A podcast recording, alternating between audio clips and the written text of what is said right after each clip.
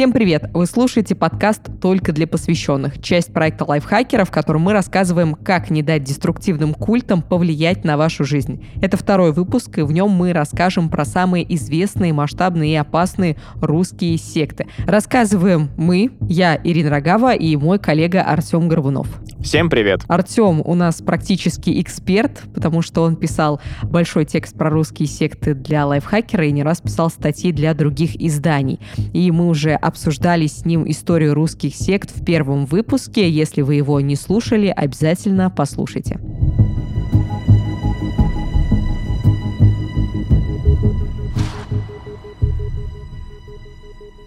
И начнем мы с первой секты, наверное, одной из самых известных, секта «Белое братство». Сразу нужно сказать, что она действовала не только на территории России, но также и на территории постсоветского пространства. И зародилась она как раз на Украине. О, великая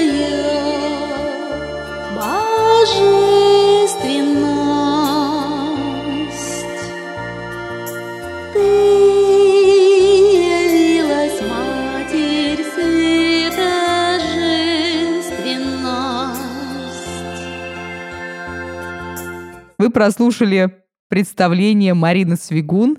Это человек, который организовал одну из самых известных российских русских сект «Белое братство». Да, нам это имя, может быть, ну, людям моложе 30 не особо известно, а вот наши родители, наверное, хорошо это помнят. А, ну, Мария Цвигун, она же Мария Деви Христос. Блин, вот оригинальные, да, какие наз... имена брали люди, вот эти никнеймы. Им рэп читать. Так вот, а, она одна из создательниц. Был такой товарищ, а, проживал он некоторое она время. Же, извини, что перебиваю, она на самом деле объясняла, я же очень много ее видео посмотрела, она объясняла, почему ее зовут Мария Деви Христос. Мария, потому что, если прочитать наоборот, почему-то у Марии получается армия. Это божественная армия, которая пришла спасать людей. Деви, потому что дева, девушка, девять. А Христос, ну, потому что она второе явление Христа. Железная логика. А, так вот, был такой... Эм... Но, но, как бы, логика логикой, но имя звучное, запоминается, запоминается, да. Но она на самом деле, я вот представила ее как основателем, но она была одним из основателей. Основателем секты вроде был Юрий Кривоногов. Да, это такой вот а, человек, который разрушает наши стереотипы вернее, не наши стереотипы, а стереотипы многих людей, что в секты идут безграмотные люди.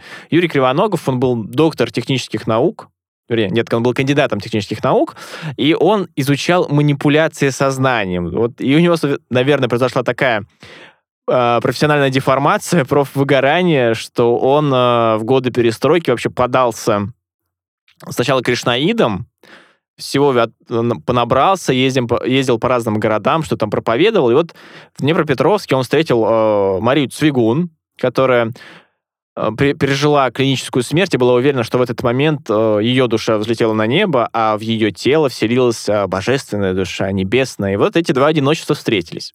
И, и а, Кривоногов провозгласил Марию Цвигун, значит, богом, божеством по имени как раз-таки Марии Деви Христос. И они основали а, секту, одно из названий которых «Белое братство». Главный элемент их идеологии в чем был? А, они проповедовали то, что скоро будет конец света, из-за различных природных катаклизмов. И, разумеется, разумеется, потом Земля станет преображенной, но спасутся не все, правильно? А кто? Лишь э, члены, адепты Белого Братства. Вот еще они проповедовали то, что прививки зло, э, паспорта зло, власть зло, все, в общем, зло, все приближает только конец света. И они даже объявили дату. Это было 24 ноября 93 года, а, конец света почему-то у них происходил в Киеве, потому что именно туда приезжали вообще тысячи адептов э, с, с Украины, с России, ну, из бывшего Советского Союза. И они попытались захватить Софийский собор, но милиция э, не дала им это сделать, арестовала несколько сотен адептов, в том числе основателей Кривоногова, Цвигун, и еще там был Ковальчук, третий их товарищ, там потом произойдет любовный треугольник между ними. Вот, даже некоторые газеты писали, что ряд адептов пытался себя поджечь в момент задержания. И э, вся вот эта троица, Ковальчук, Цвигун, Кривоногов в итоге получили реальные тюремные сроки. И вот в тюрьме Цвигун э, развелась с Кривоноговым, Кривоногов э, там отказался от нее, сказал, что не истинное божество, Цвигун вышла замуж за Ковальчука, вот вообще Санта-Барбара такая. И Цвигун вышла самая первая на свободу. И вот, Ира, сейчас расскажи нам, чем занималась Цвигун-то. Да, я сначала на хочу... Свободе. На, я хочу сначала сказать, э, почему это учение опасное, а, потому что оно представляло из себя бельберду из постулатов христианства, иудаизма, буддизма, кришнаизма и книг художника-философа Николая Рериха. Солнце и Луна они были созданы искусственно. Но Луна это сейчас считается планетой. На самом деле это сирусианский спутник, который прилетел из сирусианской системы для того, чтобы вернуть Земле ее орбиту.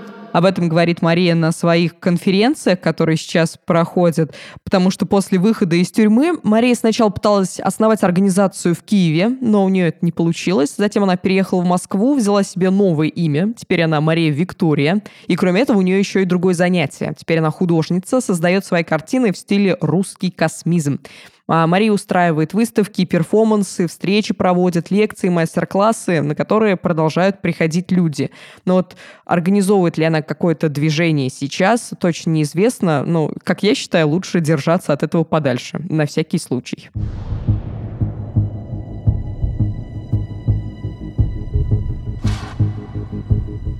А теперь мы перейдем к следующей секте. Это виссарионцы. Нельзя убеждать людей, что то, что я даю, естественно.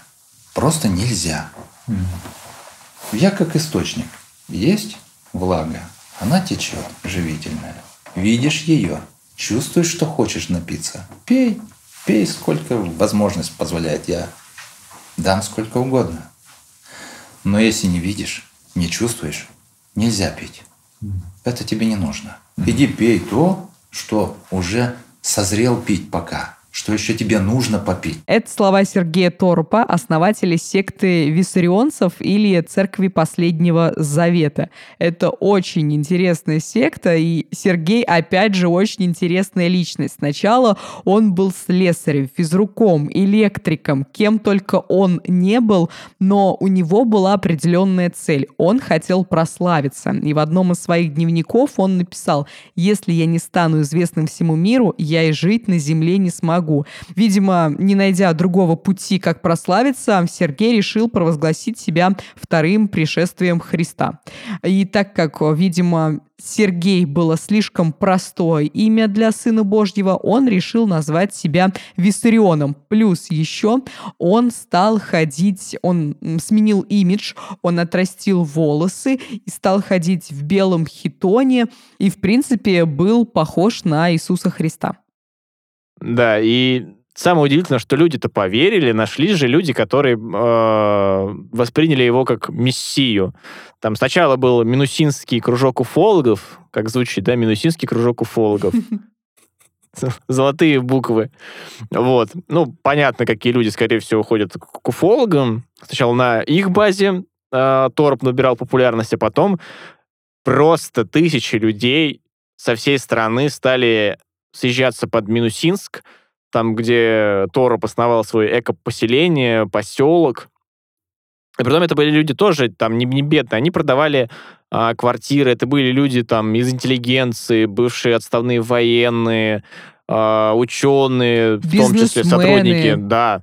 Причем люди... уезжали как и одни, люди покидали свои семьи, уезжали э, все, кто в, этого, в эко-поселении, так и всей семьей уезжали также. Вот мы говорили про то, что учение Торопа — это тоже смесь всего на свете, уфологии, христианства, буддизма, каких-то его фантазий, и Тороп Почему Мессия-то пришел, явился? Потому что скоро будет конец света. И вот тысячи людей, видимо, решили переживать его под Минусинском, где, в принципе, власти Красноярского края э, не были против того, чтобы он основал свой поселок.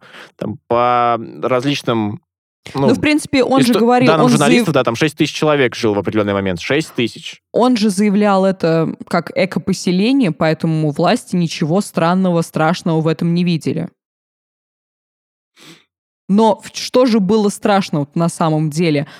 Страшно было, потому что виссарионовцы, они должны были придерживаться строгого питания. Вначале было под запретом мясо и пища животного происхождения, затем под запретом оказался весь животный белок, там молоко и яйца. И причем вот мне очень понравилось, как все это подавалось. То есть там не было какого-то устава. Ты вступаешь в секту, там, ты не ешь мясо, через год ты не ешь это, через три года ты не ешь это или ты сам должен дойти, например, э, через какое-то просветление, что тебе эта пища не нужна, она вредит твоему телу, вредит твоей душе. Нет, все было намного проще. Приезжал э, водитель Виссариона, говорил, так, с 1 августа сахар мы не едим. Все, с 1 августа сахар был под запретом, никто ничего не ел.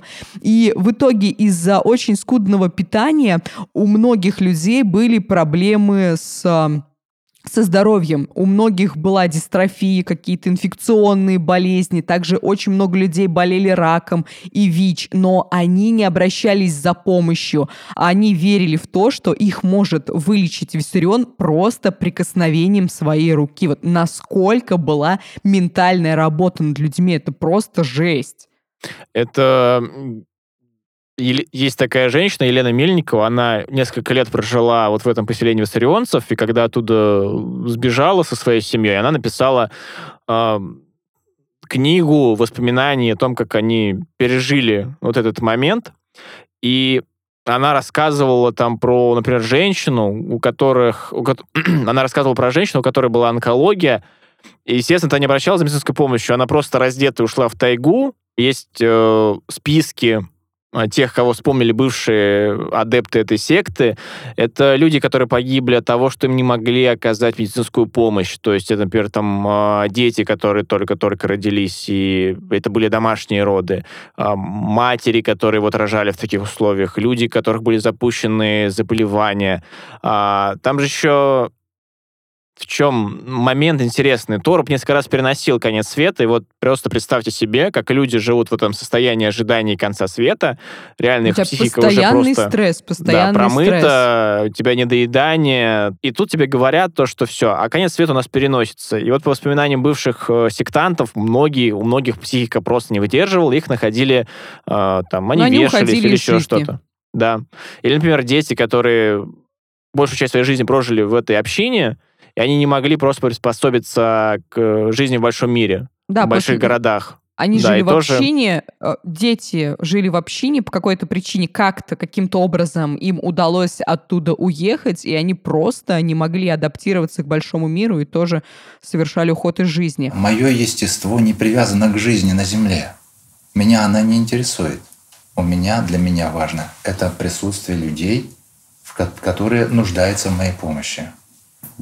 Но тут неверно будет сравнивать тяжесть, которую несет учитель или человек, ведь каждому дается по его силам. И когда мы говорим о секте, мы думаем, что здесь все так радужно, все друг друга любят, но вот у виссарионовцев больше всего любили своего предводителя, что, в принципе, нормально. Они его слушали просто беспрекословно, и чтобы получить хоть капельку его внимания, они часто доносили на своих собратьев. Виссарион пользовался своей властью, и без какого-то объяснения причины он мог, например, отнять у кого-то дом или имущество, мог вообще просто взять мужа и жену разлучить.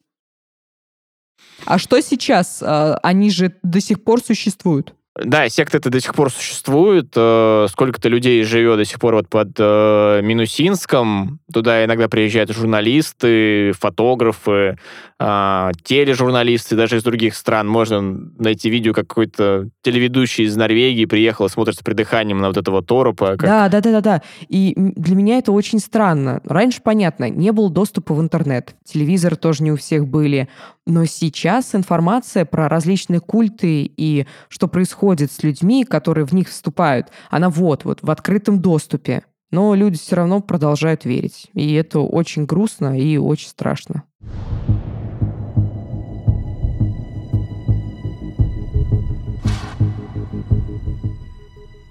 Сейчас мы перейдем еще одной интересной, известной секте кедрозвоны или анастасийцы. Артем, расскажи, пожалуйста.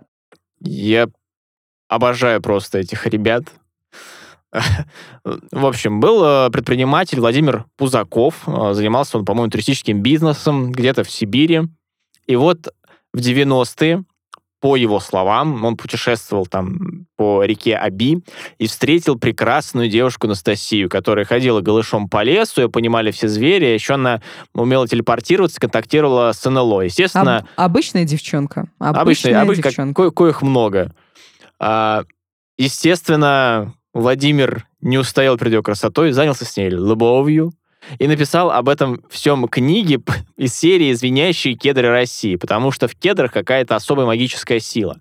Он взял фамилию Семигре, а, хорошо поднялся на этой теме, на этих книжках. Он разработал концепцию родовых поместьй. То есть что такое родовое поместье? По мнению Мигре, каждая российская семья должна получить около гектара земли, на котором будет э, дом, различные постройки, и жить за счет э, того, что она производит в этом родовом поместье. И, естественно, везде нужно везде-везде высаживать э, кедры. Мигре продает эти книги просто кучами. Он даже судился э, с женщиной. Она написала серию книг, тоже вот в духе э, историю про Анастасии, и Мигре подал на нее в суд и выиграл его, потому что он сказал, что это вот эта Анастасия, это, как правильно сказать, выдуманный им персонаж. То есть он просто вот парадокс, сам себя. Просто да, парадокс. Да. И вот эти родовые поместья, вот эти эко-поселения анастасийцев есть почти в каждом регионе России, и в том числе за рубежом. А, там в Германии, во Франции, в США. В некоторых регионах даже поднимался вопрос о том, что, чтобы принять закон о родовых поместьях. Это не шутки, это действительно там в, несколько лет назад, по-моему, в Белгородской области точно такая история была. А на последних выборах мэра Новосибирска пытался стать мэром человек из этого, там у них есть какая-то еще своя партия, ну, в общем, кедрозвон, какой-то... Кстати, гидрозвон очень отличное слово для того, чтобы этих э, кандидатов в различные политики называть. А, в общем, он с этой идеей пропагандирования родовых поместьй шел на выборы. Он, правда, занял предпоследнее 14 место, но факт, вот этот размах этого движения. А, точно никто за руку не ловил, как люди приходят в эту общину, но, по-моему, коммерсант писал году в 11 что как люди-то селятся. Они же не просто там на любой лужайке могут свой угу. кедровый рай построить. А, продают люди квартиры, например, а, покупают землю, нельзя точно сказать, то есть это у мигрени покупают или еще где-то, или это просто такой взнос, чтобы вступить в общину, там называются цифры различные, до десятков тысяч долларов. И вот только после этого становятся почетными там анастасийцами и э, кедрозвонами. У них Причем... э, есть... Угу. Да. Причем нужно сказать, что в ряды кедрозвона вступают в боль... по большей части одинокие женщины в возрасте. Почему они вступают? Потому что Мигре привлекает их мыслью о том, что они найдут спутника своей жизни. И очень интересный был момент, когда мы с тобой отыскали э, группу ВКонтакте, где девушки Да-да-да. ищут себе вторую половинку. Ну, там как бы и парни тоже ищут, но больше да, всего да, там да. было женских анкет. А, кроме того, что они пишут в социальных сетях, оставляют свои анкеты, также они оставляют и видео-анкеты, и вот отрывок из одной такой. Здравия мыслям вашим. Меня зовут Елена. Я живу в своем родовом поместье, которое мы вместе с моей мамой и дочкой организовали в 2010 году. Вот насадили небольшой сад, разбили небольшие клумбы, но уже выросли лиственницы большие, можжевельники. Я очень хочу найти своего суженого, пригласить его в поместье, чтобы вместе с ним строить пространство любви, э, чтобы быть счастливыми, на самом деле, я смотрю на эту женщину, и она такая приятная, она такая хорошая. Просто а вот в этом парадокс, человек. Парадокс, да. парадокс этих э, движений, то, что ты смотришь на них. Там, я как-то сидел на заседании у нас здесь в Ульяновске, где тоже люди, которые живут в родовых поместьях, продвигали идею, чтобы их это все разрешили официально. И вроде бы тоже ничего такого ты не видишь, на первый взгляд, плохого в этом. Но они вот живут там и живут, там мед собирают, там э, травки, чаи чаек вкусный пьют. Такие счастливые люди вроде бы. Ну а Но... почему тогда? Почему их считают сектой и деструктивной, деструктивным культом? Есть э, исследовательский центр, такой швейцарский, инфосекта называется, и он в своей работе писал, что э, кедрозвоны анастасийцы — это деструктивный культ, потому что вот в учении Мигре соединены э, различные там идеи, то есть опровергают историю, э, традиции, э, уж там православные различные религии, так вообще их там тоже, ну, недолюбливают за то, что они вот против там христианства. То есть это смешение, опять-таки, различных учений, и все равно, так или иначе, в большинстве это, ну, клишированная фраза «промывка мозгов какая-то происходит». Ну да, и самое, наверное, опасное, что они, опять же, фанаты нетрадиционной медицины и нетрадиционного обучения. Да, что, бывает. В принципе, иногда... Что, в принципе, объединяет все практически секты.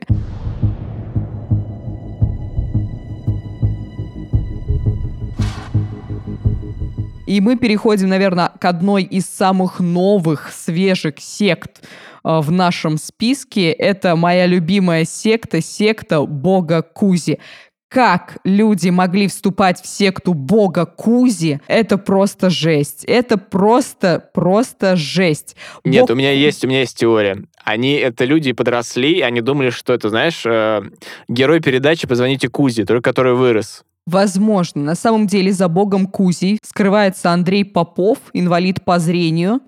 И у него на самом деле несколько имен. От рождения он Андрей, но также он брал себе псевдоним и Роман. И вот стал богом Кузи. Не знаю, почему ему не понравилось имя Андрей, непонятно. Так вот, он основал в 2007 году э, псевдоправославную секту бога Кузи. Как он это сделал? Вообще он служитель церкви. И он помогал... М- на различных выставках, и, видимо, на этих выставках он и организовывал э, круг своих адептов, то есть он их завлекал. И вот в 2007 он открыл свою секту, и он называл сам себя богом и епископом.